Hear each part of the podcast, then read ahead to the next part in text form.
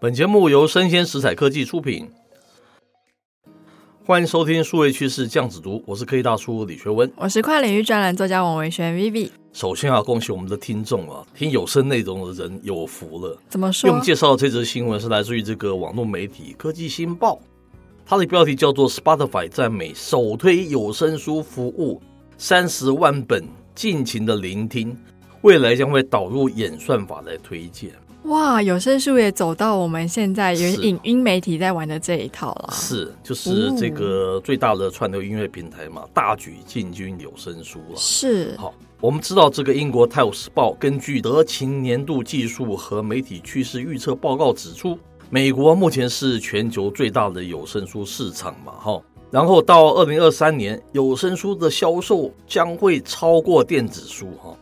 他说：“过去哦，由于一些现实因素，曾经阻碍有声书的销售增长。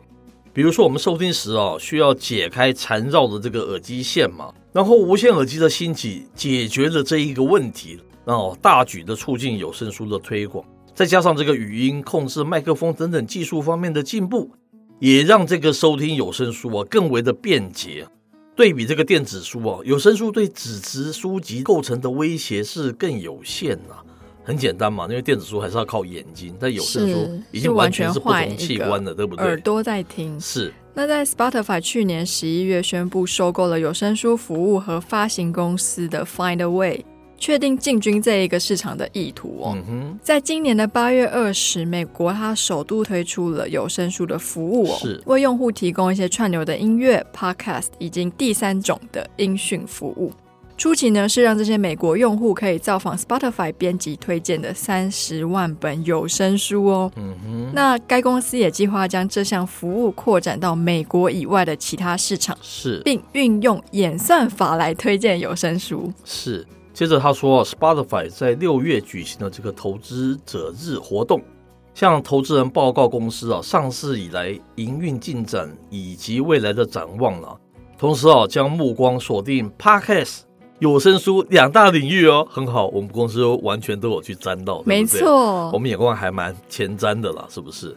那 Spotify 执行长指出啊，全球图书市场预计约一千四百亿美元的规模，它其中包括印刷书籍、电子书、有声书，其中有声书占比仅百分之六到七哦，它有相当大的成长空间嘛，对不对？嗯但是它的年成长率却有百分之二十，非常可观，对不对？是。那 Spotify 看好有声书未来的发展啊，透过收购上述书的 By the Way，取得进军市场的这样子的入场券呢、啊。那随着有声书的新推出嘛，Spotify 它其实提供了一系列的功能哦，是包括像是跨装置收听啊、下载后离线收听、调整播放速度、为有声书评分等等。嗯哼。那跟其他平台不同的是哦。Spotify 它每一本有声书它都是独立定价的哦，是，而非目录中所有的书架的价格都一致。嗯哼，那 Spotify 它打算把这种作为服务差异化和竞争优势的考量点之一。Spotify 有声书和内容垂直负责人认为哦，更灵活的定价模式实际上是可以让这些从来没有在 Spotify 上面买过音讯格式的听众开始消费。嗯，非常厉害哈，利用科技的一些手法了，嗯、对不对？值得注意的是啊，Spotify 不为用户提供应用程式商店的金流系统来购买有声书哦，也就是说啊，不是利用在 App Store 然后 Google Play 绑定的方法去直接付款，而是在 Spotify App 然后先提供内容预览，再引导用户到 Spotify 网站完成购买。那以我们的 Apple 手机 iOS 平台为例哦，Spotify 的有声书可以避免使用应用程式内购买，是与苹果在今年三月宣布的政策调整有关系哦。以及音乐、书籍、杂志相关的 iOS App，如果说获得苹果的批准，可以使用外部连接，引导用户前往官网交易。与此同时呢，Google 它今年也开始允许部分 Android App。测试所谓的第三方金流系统哦，那 Spotify 就是第一家被获选测试的客户。哎，是，接着科技大叔总要评两句，总要多嘴两句，对不对？是，因为我们接触到一些出版商，他们就是纸本出版商，似乎还没有太意识到这个有声书崛起这件事情呢、啊，对不对？没错。那我们说声音经济，声音经济，声音经济就不会只有 Podcast，很多的有声的内容都可能会兴起。我们其实蛮在去年就已经看到这样子一个趋势，对不对？对。那今年开始跟一些出版社产生了合作。那我们方式是用非常 repurposing 的这样的方式来制作有声书，完全打破过去可能是读者直接去念书这样子的一种哦表现方式，对这样子的表现方式。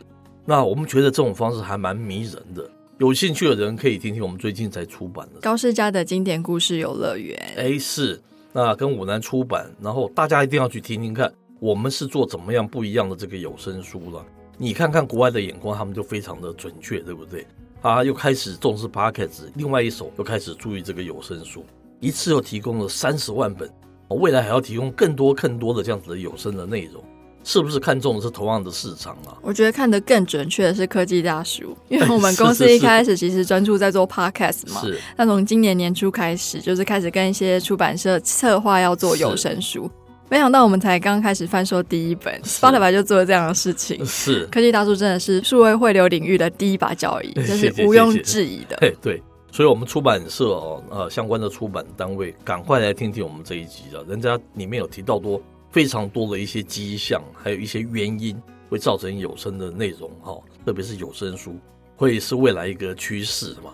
那大家千万不要错过了这一波的这样子的一个商机，是是？是，那我会把我们家出版的有声书的单集连接的试听连接会贴在单集简介，那欢迎大家可以点击做参考收听，谢谢。是，好，以上内容播到这边告一段落，我是科技大叔李学文，我是跨领域专栏作家王维轩 Vivi，我们下回见喽，拜拜。